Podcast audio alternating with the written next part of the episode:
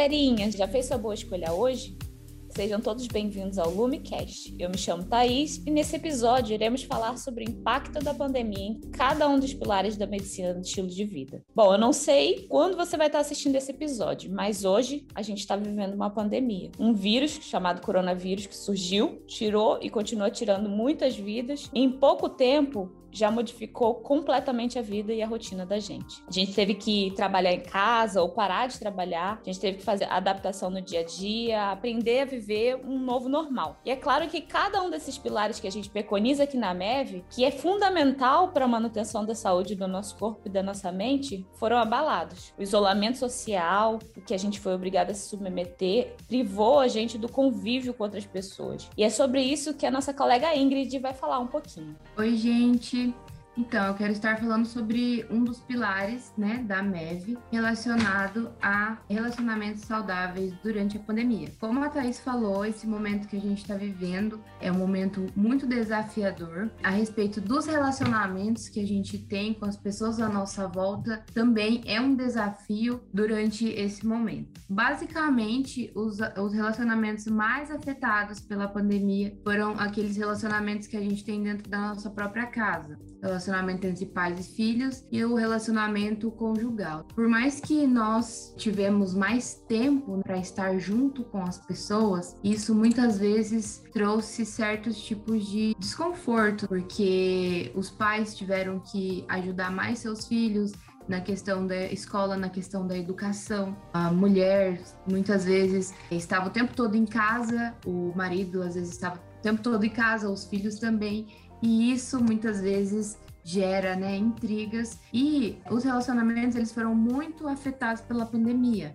Tem uma pesquisa que fizeram que na pandemia houve muito divórcio. Então, assim, realmente foi bem assim complicada essa questão porque as pessoas muitas vezes não sabem conviver juntos, né? Na correria do dia a dia, elas vão relevando e muitas vezes quando ficam juntos por muito tempo, por muitas horas ou por muitos dias sem se afastar, acaba prejudicando o relacionamento. Então eu coloquei aqui algumas dicas que a gente pode seguir, né, para ter um relacionamento melhor com as pessoas à nossa volta. Então, a primeira dica é sempre respeitar a individualidade da pessoa que está à nossa volta, independente do seu cônjuge, independente dos seus filhos, dos seus pais, porque a convivência, ela, né, revela as qualidades da pessoa, mas elas também revelam defeitos e por mais que nós amamos a pessoa, muitas vezes essas pessoas, elas têm atitudes ou elas elas tomam decisões as quais é, fica assim um pouco difícil relevar ou não condiz muito com aquilo que a gente pensa. Então, é muito importante a gente respeitar a individualidade do outro, entender que o outro é diferente, que o outro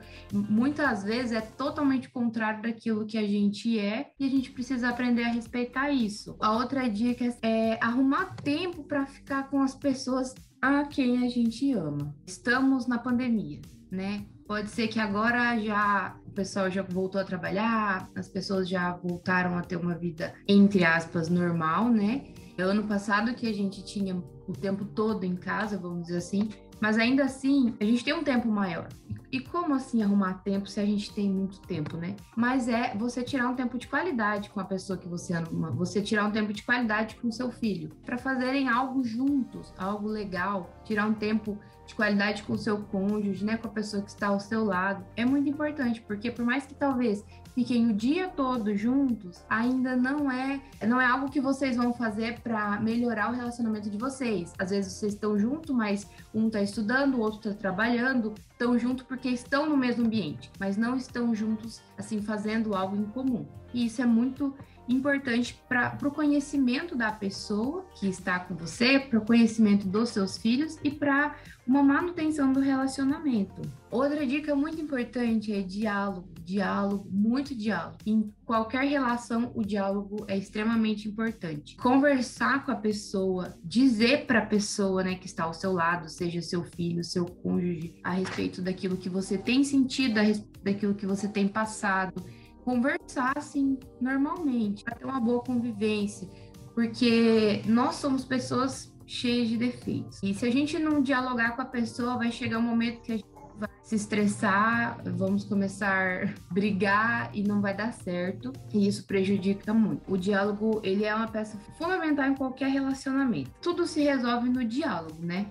E agora eu quero então estar tá passando para a Catiane, que vai estar falando sobre o sono. Confinamento, mudança na rotina, temor incessante, uma situação de tirar o sono, literalmente. No Brasil, assim como no restante do mundo, grande parte da população sofre com distúrbios do sono. Considerando que o sono produz dois reguladores, sendo o primeiro o ciclo de luz e a escuridão, e segundo, o cansaço. O neurologista Hernando Pérez, especialista no Centro de Neurologia Avançada na Espanha, explica: se as pessoas acordam mais tarde durante a quarentena, perdem parte da luz do sol da manhã. Por outro lado, o fato de estarem trancados e fazerem menos atividade física gera menos cansaço, o que afetará no nosso sono. O sono é fundamental para a saúde física e mental, para um adequado funcionamento diurno e para uma boa função do próprio sistema imunitário e da memória.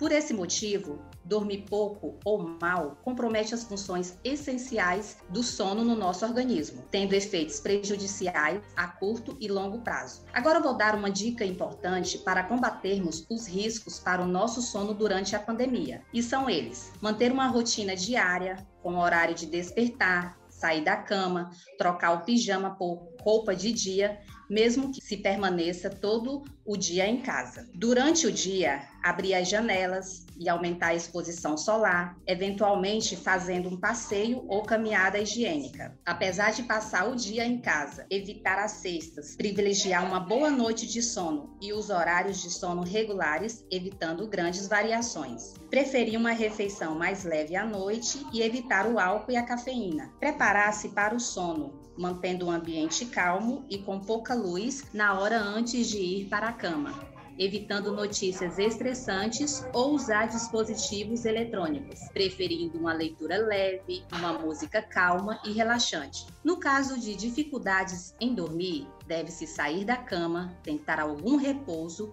num ambiente tranquilo e voltar para a cama apenas quando tiver novamente sono. Por fim, esses tempos podem também ser uma oportunidade para estarmos mais atentos ao nosso sono e aos nossos familiares, e assim identificarmos distúrbios como, por exemplo, a insônia ou a apneia do sono. O que seria a insônia? Dificuldade em iniciar ou manter o sono, que, se continuado, tem muitos efeitos adversos para a saúde. No caso da apneia do sono, os principais sinais de alarmes são o ressonar do parceiro e as paragens respiratórias, aquelas paradas, né, testemunhadas, mas também a sensação de sono não reparador ou a sonolência durante o dia. Agora eu vou passar a palavra para a colega Thaís, que vai falar um pouco sobre o controle do estresse. Pois é, pessoal, a falta de sono, o relacionamento abalado das pessoas tem deixado a gente bem estressado. Não só isso, né? O isolamento social, a falta de convívio com outras pessoas, a perda dos empregos, da vida dos nossos entes queridos, lidar com a educação das crianças e ainda cuidar das tarefas de casa. Isso tudo enquanto a gente participa de uma reunião online, abala o psicológico de muita gente. Essas coisas, aliada ainda à falta de informação concreta e à incerteza do que esperar do futuro, tem aumentado e muito a nossa ansiedade e, consequentemente, o nosso estresse. E é por isso que a gente tem que buscar alternativas. As ações que a gente pode fazer dentro desse cenário, que a gente sabe que é muito limitado. A gente tem que buscar escolhas que sejam seguras e simples para a gente poder manter a nossa saúde mental. Porque manter a nossa saúde mental é muito importante, é extremamente importante nesses tempos difíceis. E para a gente fazer isso, para a gente tentar manter a nossa saúde mental, aqui também vão algumas dicas. A primeira delas, e eu acho que é muito importante, que é controlar o que, que a gente vê e o que, que a gente ouve sobre essa doença, sobre o Covid.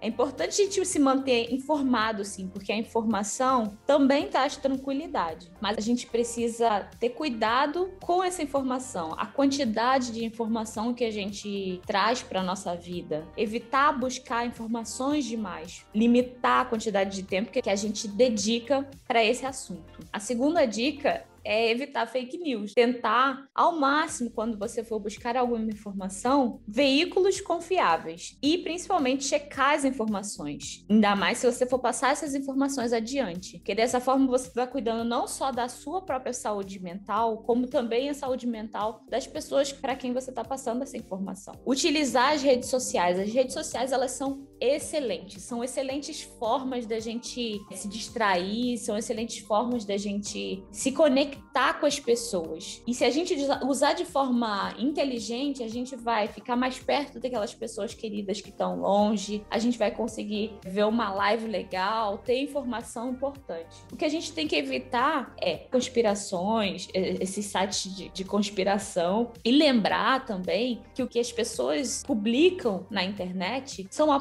parte muito pequena do seu dia a dia. E geralmente é uma parte editada, ou seja, ela vai mostrar para você o melhor dela, o que ela quer mostrar, e não os defeitos. Então a gente tem que evitar se comparar com as pessoas que a gente está vendo na internet. Às vezes a pessoa tem uma vida linda, maravilhosa, mas ela só tá mostrando a parte linda e maravilhosa da vida dela, e não os perrengues, os defeitos, as coisas que ela passou para chegar ali naquele momento que ela tá te mostrando. Outra coisa muito importante é respirar. Respirar fundo. Buscar formas de acalmar nossa mente, que não é fácil. Pode parecer besteira, assim, mas algumas técnicas de medicação têm sido úteis para a gente nos conectar com nós mesmos e principalmente nos acalmarmos com momentos de ansiedade. Quando a gente está muito ansioso, às vezes parar e respirar é a melhor opção. Outra coisa legal que se deve fazer é cantar, dançar, exercitar, se movimentar. Fazer atividades prazerosas não tira um pouco do foco dos problemas e enche o nosso corpo de endorfinas e outros hormônios que nos trazem alegria. Outra dica muito legal é confiar nos profissionais de saúde. Eles estão aqui para ajudar a gente e eles estão dando o seu melhor para poder tirar a gente dessa bagunça que tá a nossa vida. E se você é um profissional de saúde, você tem que lembrar que você também precisa estar tá bem para poder ajudar os outros. E essas dicas se aplicam também a vocês. A gente sabe que não tá fácil, mas a gente pelo menos parar de vez em quando, cada uma hora, cada duas horas, na hora que você lembrar, por cinco minutos se alongar, já é muita coisa. Se a gente dormir bem, já é muita coisa. Alimentar bem,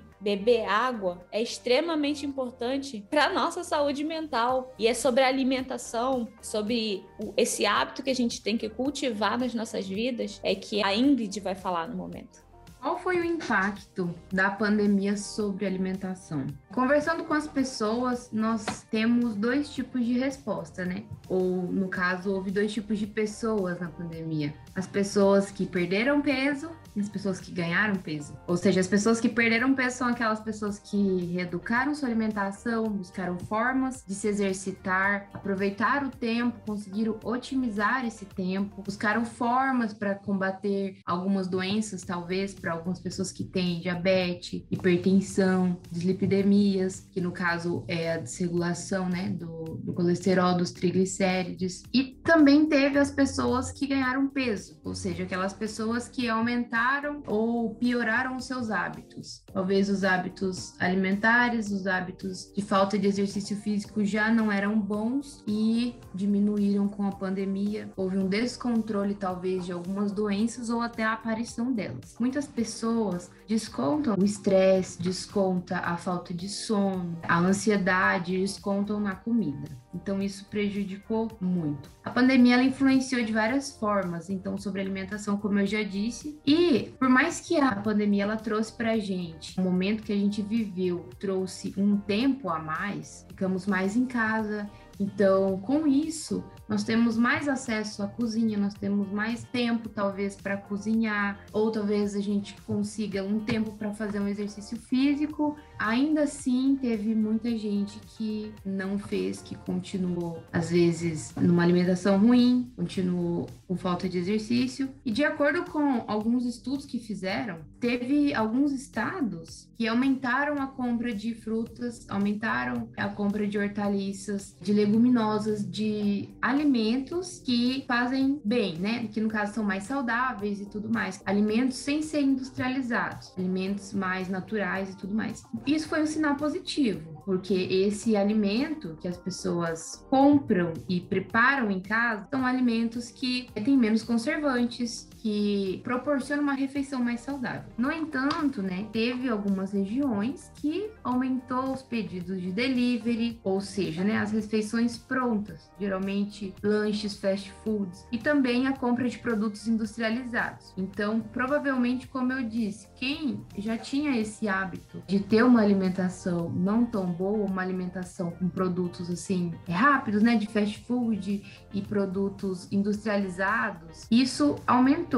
Esse hábito se manteve ou até aumentou durante a pandemia. Sabemos que a parte emocional afeta diretamente sobre a alimentação. E como foi dito pela Thaís, o estresse, a ansiedade desse momento que a gente viveu, influenciou totalmente, diretamente, porque as pessoas muitas vezes descontam na comida. Então, ficou mais fácil o acesso ao alimento, porque uma pessoa, por exemplo, uma pessoa que estuda, ela vai para a escola, né? Uma criança ela vai para a escola de manhã, ela tem o horário ali de recreio e para ela se alimentar e depois ela continua estudando, depois ela vai embora. Mas uma criança que está em casa, ou até mesmo um adulto que está em casa, trabalhando em casa, de home office e tudo mais, é mais fácil ir à cozinha buscar né, algo para comer. E isso acaba gerando um talvez um descontrole muito grande. E eu trouxe aqui dicas de como ter uma alimentação mais saudável durante e depois também da pandemia. Porque por mais que nós estamos passando por um momento incerto, por um momento difícil, como já foi falado pelos meus colegas, nós precisamos sair disso bem. Nós precisamos cuidar da nossa saúde para que a gente possa passar por esse momento e aprender algo positivo, tirar algo positivo de tudo isso que está acontecendo. Eu sei que é meio difícil às vezes falar em tirar algo positivo de uma pandemia tão terrível, mas é sim possível. Primeira dica, então, é conhecer os alimentos. É muito importante saber aquilo que você quer que vá para a mesa da sua casa. Muitos produtos, né, eles são vendidos e nos rótulos dizem é saudável, é natural, mas na verdade são processados, são ricos em açúcares, corantes, conservantes, coisas que não são saudáveis. Então preste bem atenção sempre no rótulo do que você for comprar e conheça aquilo que você está comprando. A segunda coisa é fazer sempre uma lista de compras e preparar as refeições em casa. Eu tenho certeza que muitos aqui já ouviram sobre isso. Ah, você quer ter uma alimentação mais saudável? Prepare seu alimento em casa. E é verdade, porque quando você é, prepara o seu alimento em casa, você sabe com o que você está preparando aquilo. É diferente você comer uma comida na sua casa e almoçar em um restaurante, porque na sua casa você você sabe o tanto de sódio, o tanto de sal que você colocou na sua comida, você sabe qual a qualidade dos produtos que você comprou para aquilo. Então, por mais que ah, eu tô comendo arroz, feijão, carne normal em um lugar, ainda assim é diferente de você fazer na sua casa. Algo que é muito interessante é fazer um planejamento, ou seja, eu faço um planejamento da semana ou do mês, enfim, dependendo com, como for a compra de cada um, e dentro desse planejamento, desse como se fosse um cardápio eu vou comprar as refeições referentes a isso. O, a outra dica é identificar qual tipo de fome que eu tenho. Nossa, mas como assim qual tipo de fome, né? Porque nós temos duas fomes: a fome psicológica e a fome fisiológica. O emocional, então, como eu já falei, afeta a fome e afeta a vontade de comer. Então, quando a gente está ansioso, estressado, a gente fica às vezes com fome, com vontade de comer talvez doce assim, isso é a fome psicológica, que você não está realmente necessitando de um alimento, você não está realmente necessitando de um nutriente, não está com fome mesmo. Você está com vontade de comer porque você está ansioso e é muito importante reconhecer isso. É, a gente fazendo essa diferença de quando estamos com uma fome fisiológica, uma fome psicológica, a gente consegue controlar tudo isso e isso afeta tanto criança quanto adulto, né? Porque a ansiedade hoje é algo que todo mundo tem. Independente se é criança, independente se é adulto, independente se é idoso, as pessoas elas têm ansiedade. Então é importante reconhecer isso, reconhecer em si mesmo e Você que é pai, você que é mãe, é importante você reconhecer isso também no seu filho. A última dica é educar o paladar e ter uma rotina alimentar. Sempre dá preferência para uma alimentação natural, alimentação caseira, como a gente falou. Fica muito mais fácil manter essa rotina, né, de hábitos é, saudáveis quando começamos a fazer diariamente. É muito fácil. Em algum tempo vai virar um hábito super natural e que vai favorecer muito a saúde, a nossa saúde, a saúde da nossa família. A respeito das crianças, né? Sempre é, deixe à disposição das crianças, coloque à disposição das crianças frutas, alimentos mais saudáveis e é isso sobre a alimentação. E agora eu quero estar passando então para a Catiane, que vai estar falando sobre os exercícios. A rápida e incontrolável disseminação do novo coronavírus pelo mundo, aliada à sua gravidade,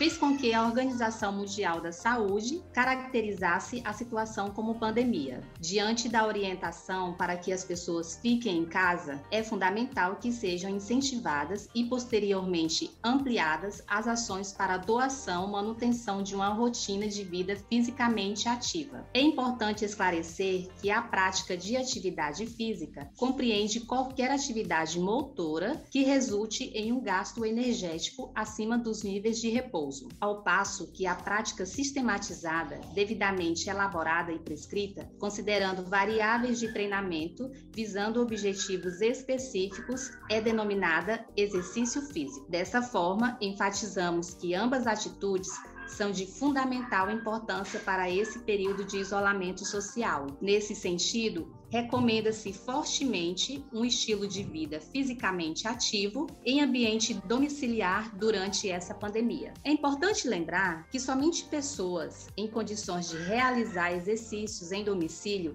e que não tenha riscos à saúde devem fazer uso dessas alternativas, sendo que para aqueles que apresentem risco, é indicado que consultem um profissional que faça atendimentos virtuais personalizados. E quais seriam os benefícios da atividade física, né, nesses tempos de pandemia? A prática regular de exercícios físicos, ela confere diversos benefícios para a saúde, como a manutenção do peso, da função do coração e da respiração, do controle de diabetes inclusive para a melhor melhora da imunidade, mostrando-se muito importante no momento em que estamos vivendo. Agora eu vou passar a palavra para o Diego, que irá falar um pouquinho mais sobre os tóxicos nessa pandemia. Bom, eu sou o Diego, eu vou estar tá falando agora sobre o abuso de tóxicos, né, das drogas na pandemia. Foi até feito levantamento pela própria OMS sobre a preocupação deles com o uso de drogas, seja ela o tabaco, o álcool, medicamentos benzodiazepínicos, para ansiedade, para insônia, para dormir, né? No caso, pessoas que fazem uso de Rivotril, Aprazolam, Diazepam, certas substâncias assim que talvez gere ou sono ou algumas drogas que dá um pouco mais de adrenalina, porque durante esse período de pandemia, muitas pessoas mudaram totalmente a sua vida, a sua rotina, aqueles que tinham uma vida bem ativa. Então, é muito diferente você ficar na sua casa sem poder sair é, o tempo todo, aquela pessoa que às vezes costumava sair no final de semana, que é um pouco mais baladeiro tal. Tem aqueles também que fazem uso de drogas fora das suas casas, por conta de família e tudo mais, que é super comum. Infelizmente é uma coisa assim, acontece bastante. Então as pessoas acabam passando por estresse, ansiedade, depressão, o uso de. Eles chamam como coping, que é no caso uma válvula de escape. As pessoas que foram dispensadas dos seus trabalhos, pessoas que têm seus comércios, familiares, perca na família, e eles, através da droga acham que é uma válvula de escape, o abuso de certos tipos de droga, de álcool. Então é, foi bem preocupante. Inclusive, todos esses fatores são de risco se as, as mesmas pessoas adquirirem o Covid. Então é uma preocupação assim dobro. Elas em si já causam vários tipos de doenças, mortes, acidentes mobilísticos e tudo mais. Então elas também são fatores de risco para próprias pessoas com Covid. E foi visto que as pessoas têm ficado cada vez mais assim isolado e recorrendo às drogas. E é tanto que alguns países, a própria OMS, ela proibiu o uso do álcool justamente porque fechou, né, diversas casas noturnas, festas e tudo mais. Então eles proibir o uso do álcool justamente para as pessoas não comp comprarem no supermercado, para poder fazer o uso em festas clandestinas, festas assim, em casa. Então, isso foi visto é, no início da pandemia, assim, aglomerações em casa. E esse não era o foco. O foco era cada um, assim, no começo, né? Ficar na sua casa, manter o isolamento. Então, há vários métodos de você ter uma válvula de escape. Por mais que seja um mundo de pandemia, mas não precisa levar 100% ao pé da letra. Eu vou ficar preso dentro de casa do meu quarto. Também não é assim. Todos têm que se cuidar, fazer uma caminhada no parque, fazer uma caminhada, uma academia que hoje em dia é, foi considerado tanto como serviço essencial também, é, ou se não tem um parque perto, fazer uma pedalada. Há vários métodos que libera hormônios que possam ajudar numa possível depressão, a controlar a ansiedade, né, ler livros, né, tem várias opções assim. Então é bem importante frisar que não é só a pandemia que está causando a preocupação, e sim também essa parte do uso de drogas, né, que foi assim feito o levantamento, pessoas que chegam principalmente com intoxicações pelo excesso, né, tentativa de suicídio, então é uma coisa assim que tem preocupado bastante. Então é um alerta aí para o pessoal, principalmente o público jovem assim, que há vários métodos e maneiras assim de poder usar como válvula de escape, né? E eu encerro aqui. Galera, muito obrigada por terem escutado esse podcast. Eu espero que vocês tenham aprendido um pouco de como tem sido o impacto da pandemia e principalmente as formas, as dicas que a gente deu para poder lidar com tudo isso que está acontecendo na nossa vida. Vamos cuidar da nossa alimentação, vamos cuidar do nosso sono, vamos fazer exercício Vamos controlar o uso de medicamentos. Esses medicamentos eles têm que ser utilizados só em último caso, quando estritamente necessário. Vamos falar com as pessoas, vamos conversar, vamos utilizar as redes sociais para nos aproximar, para melhorar a nossa cabeça, a nossa mente, nosso convívio, nosso corpo. Espero que vocês fiquem bem, fiquem saudáveis nessa pandemia. Um grande beijo e até o próximo Lumiscast.